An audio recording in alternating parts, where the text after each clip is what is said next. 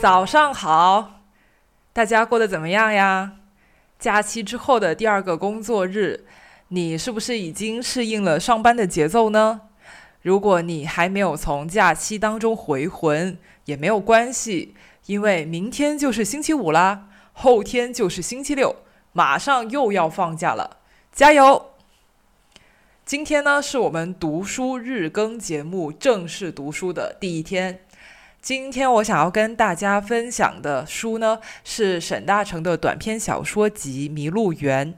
这是一本去年出版的新书，也是我第一次读沈大成的作品。呃，在读沈大成的小说之前呢，我对他的作品有两个印象。第一是听说他的小说有点像科幻小说，因为里面的想象很奇特。这个印象也许是源自于他上一本小说集的书名，叫做《小行星掉在下午》。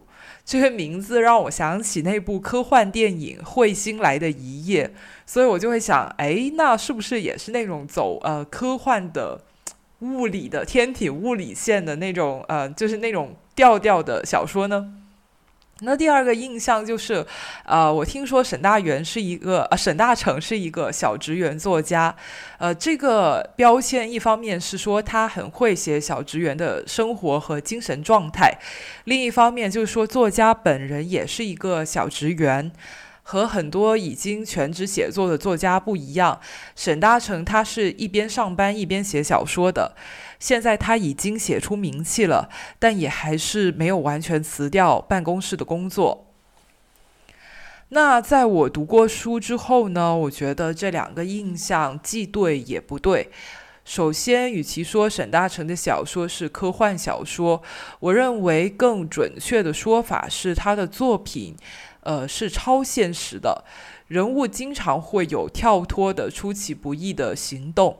比如说，一个工作很体面、呃，跟女友感情很稳定的上班族，突然就想要放弃过正常人的生活，呃，去跟流浪汉生活在一起。那这个正常人当然是打引号了。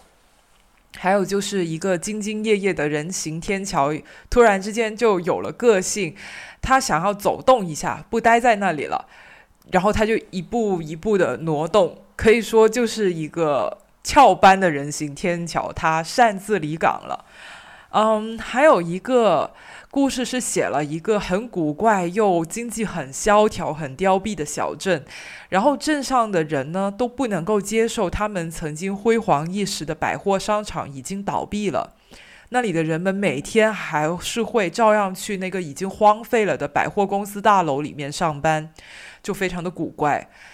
呃，所以看下来的话，我会说《麋鹿园》里面的每一篇小说其实都会有着这样那样的荒诞色彩，而沈大成笔下的人物大多都是奇怪的人，他喜欢写那些不那么正常的故事。这个“正常”同样也是带引号的。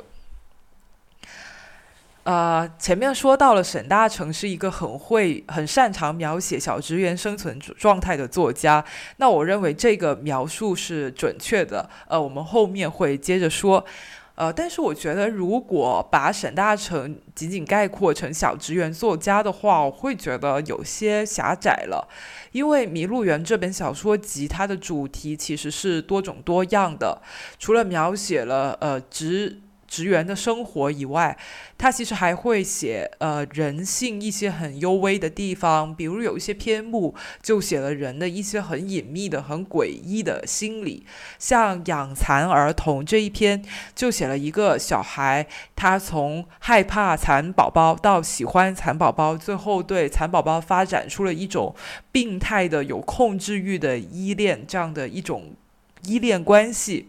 还有嘴里这一篇，呃，也很奇特。他写了一个长了一个猫舌头的女生，她既想要隐藏自己身体的怪异的部分，同时又非常渴望能够跟最亲密的人坦白，就有这种呃呃想要亲密，但是又害怕亲密，非常纠结不安和很孤独的心情。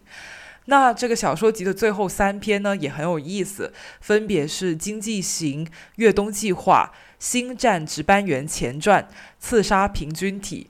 每一篇的题目都非常有意思，很有那种呃科幻，或者说有点那种很漫威或者你懂的那种大片的那种感觉。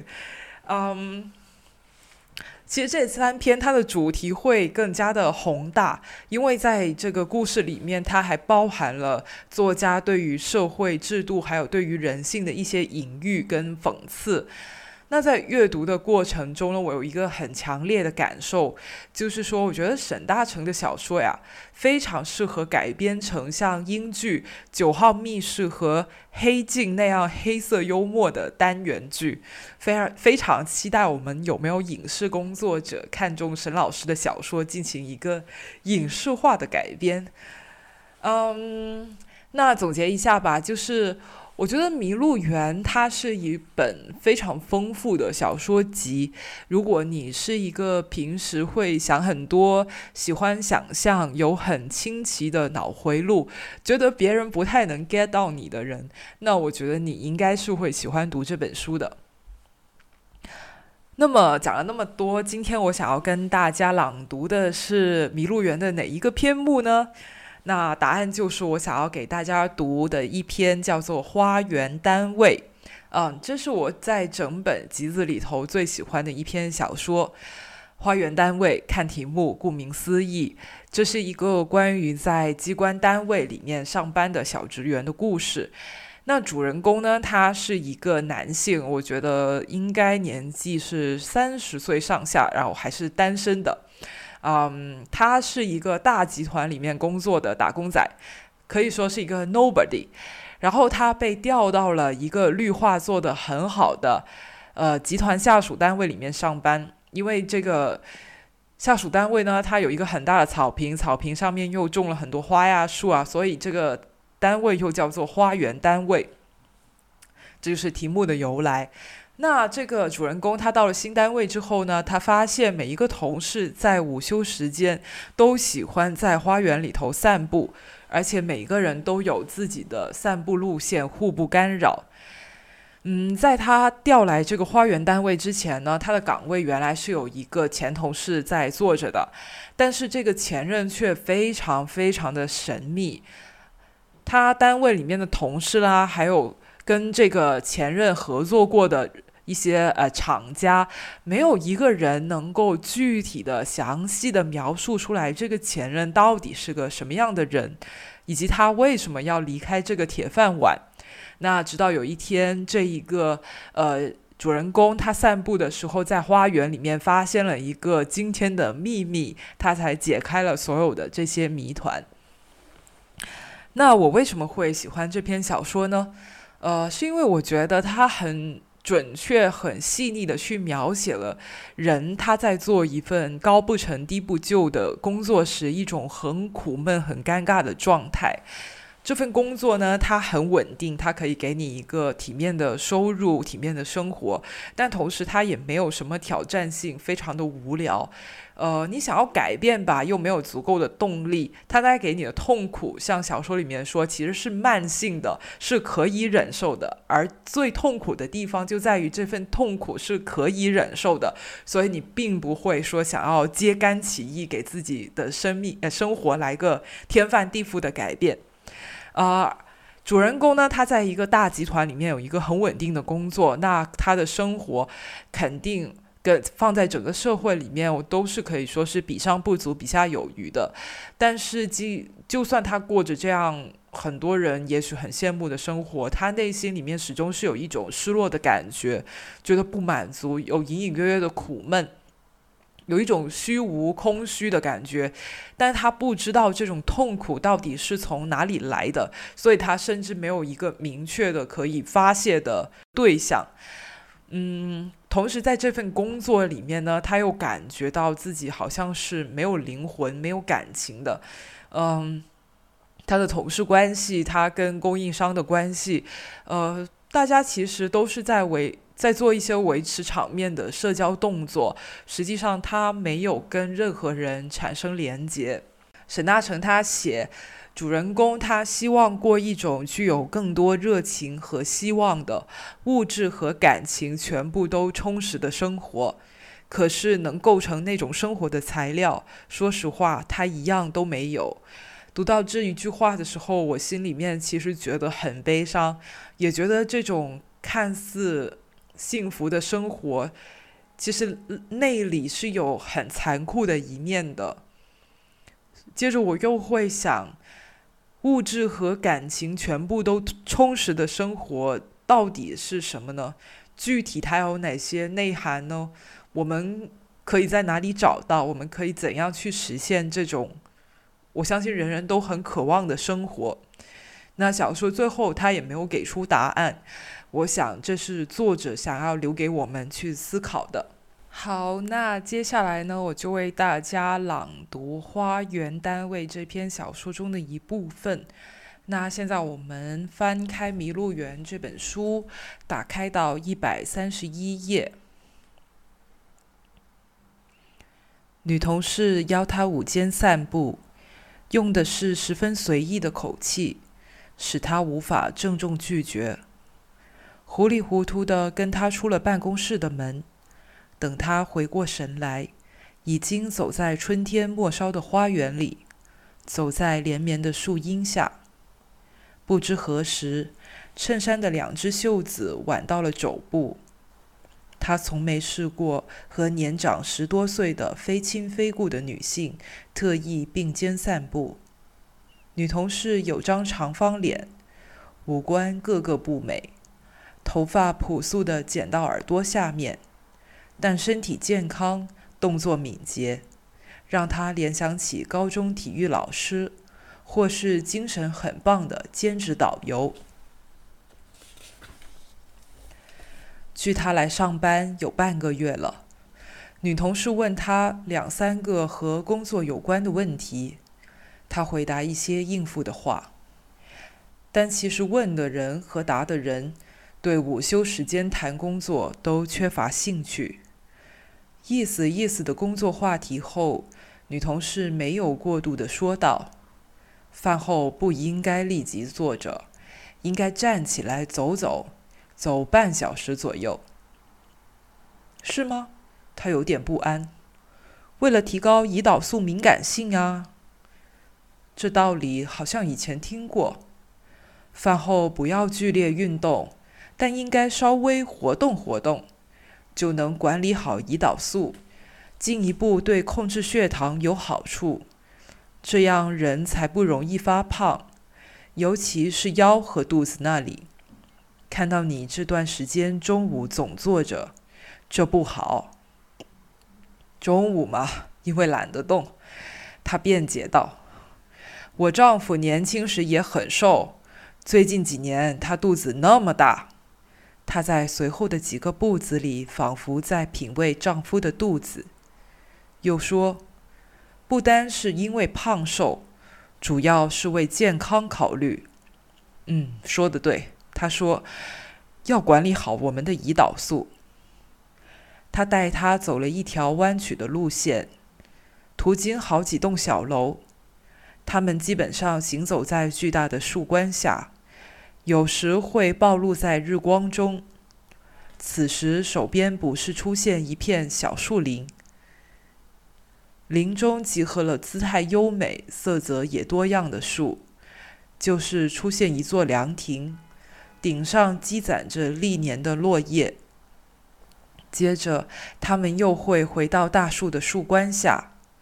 他多次看到野猫出没，猫不怕他们，只是保持了自尊和警惕的远离他们，在舔身体、扑闹或毫不避讳的直视人类。走着走着，总的来说是绕着公司里占地最大的一片草坪在走。草坪不是纯粹的草坪，上面栽着几棵花树，零星有硕大洁白的花朵绽开枝头。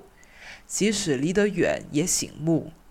每次他的视线被建筑和植物遮断一会儿后，再见到他们，又会重新被他们吸引。他们走出了一个马马虎虎的圆形。路上看到不少同事的身影。有一次，同办公室男同事的背影出现在前方，身边还有一个男人陪伴。两个人靠得很近，脖子折向彼此，肯定在交谈。手部动作溢出了身体轮廓。女同事告诉他，另一个是某部门的人。他听过后转眼忘了，只是想，原来男同事每天中午也来这儿，而且有一个结对子散步的朋友。过后，他又陆续看到秃顶人士，看到几个刚认识的同事，以及有待去认识的其他同事。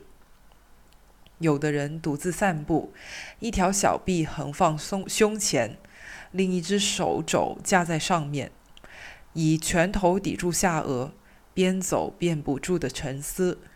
有的是两三个人、三四个人在集体行动。这些人时隐时现，他发现奇妙的地方了。花园中环行的人虽多，顺时针走的也有，逆时针走的也有，他们却没有与任何人擦肩而过。一次，有个同事朝他们迎面逼近，他以为双方必定得交汇了，但那人忽然一拐，转到了别处。等他走上前一看。路边枝叶摇荡，遮蔽了那人的背影。因为这里分叉的小径实在很多，脚下随时会蔓延出好几条小径与小径缠绕，组成错综复杂的网络，谁都能找到一条私属的散步路线。你还想继续走走吗？他们回到了自己的办公楼面前，女同事问道。不了，他说：“我最好先上去熟悉一下新到的文件。时间还早，我想再走一圈。”他看到女同事一人更为自由自在地遁入了花园中，挥舞手臂做拉筋的动作，登上楼梯，开门走进办公室。男同事也没回来，四张办公桌如故。窗口吹进的风翻弄着最乱的桌子。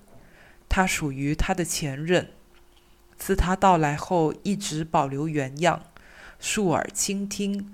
左右和楼下的办公室里也是一片寂静。工作进入正轨，他这份工作真没什么难度，接收几家合作厂商的文件，填报一些资料。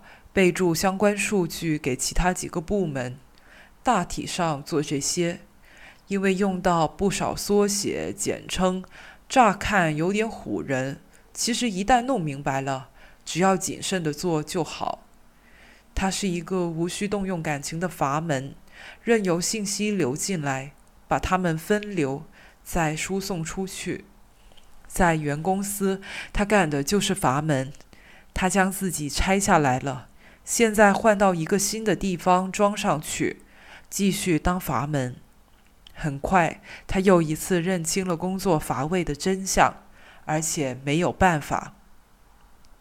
一天中午，他在花园中走着，忽然有股气流从小腹上升，被胸膛压缩，由口鼻中快速吐出来。那是他对自己的一声嘲笑，他感到很好笑。怎么不知不觉中自己也养成出来绕圈子的习惯了？像他这样的年轻人，本来不该青睐如此老气的事。第一次被叫出来的时候，说实话，他心有不屑。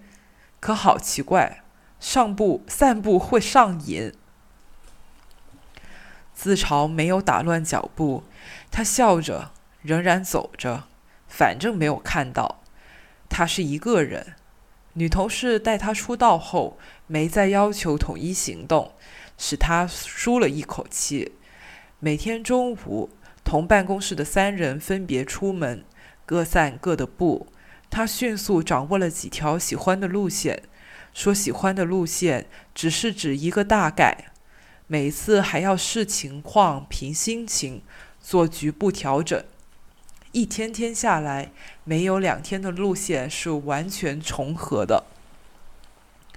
他喜欢这件事什么呢？可能是在植物之间走来走去，有一种经典的魔力，能叫人专专注眼下，暂抛烦恼；或正好相反，走来走去会让人专注的想烦恼本身，想个透彻。以前有一阵子，他喜欢做数独，把数字长时间的在心中反复盘算，他感觉两者有共通之处。他路看到过路边某几处撒着褐色的小颗粒，放着盛水容器，知道那里是猫食堂，有同事定点喂猫。他去超市买日用品的时候，转到角落处的货架，在地上蹲了一会儿，踌躇不定。他站起来问理货员：“有没有小包装的猫粮？”理货员问：“什么猫？”他说：“不知道。”理货员问：“几岁啊？有没有什么病？”他说：“不知道。”理货员引导他在货架上找到猫粮试吃装，像咖啡豆，每袋一磅装。他在每天的散步路线上另找了一个地方放自己买的猫粮。各种口味的猫粮都不是很受欢迎，从来没亲眼见到猫来吃，但放着会慢慢消失。怀疑被土地吸收了，或被路过的人踢进了草丛。不过每隔几天喂一次猫，毕竟也是散步中可以做的事之一。这天他散步，自嘲为可能是虚无之猫，照例第一个回到办公室。意外的，办公室里有一个人，那个人坐在他前任的办公桌前，双手搁在桌沿。朝对方的办公物品上来回看，态度非常自然。他惊讶的啊了一声，来人站起来走过来，表明了身份，是某合作厂商的代表。两人通过电话，写过邮件，见面还是初次。幸会幸会，厂商代表说。代表有块明亮的额头，反射出热光灯的光芒。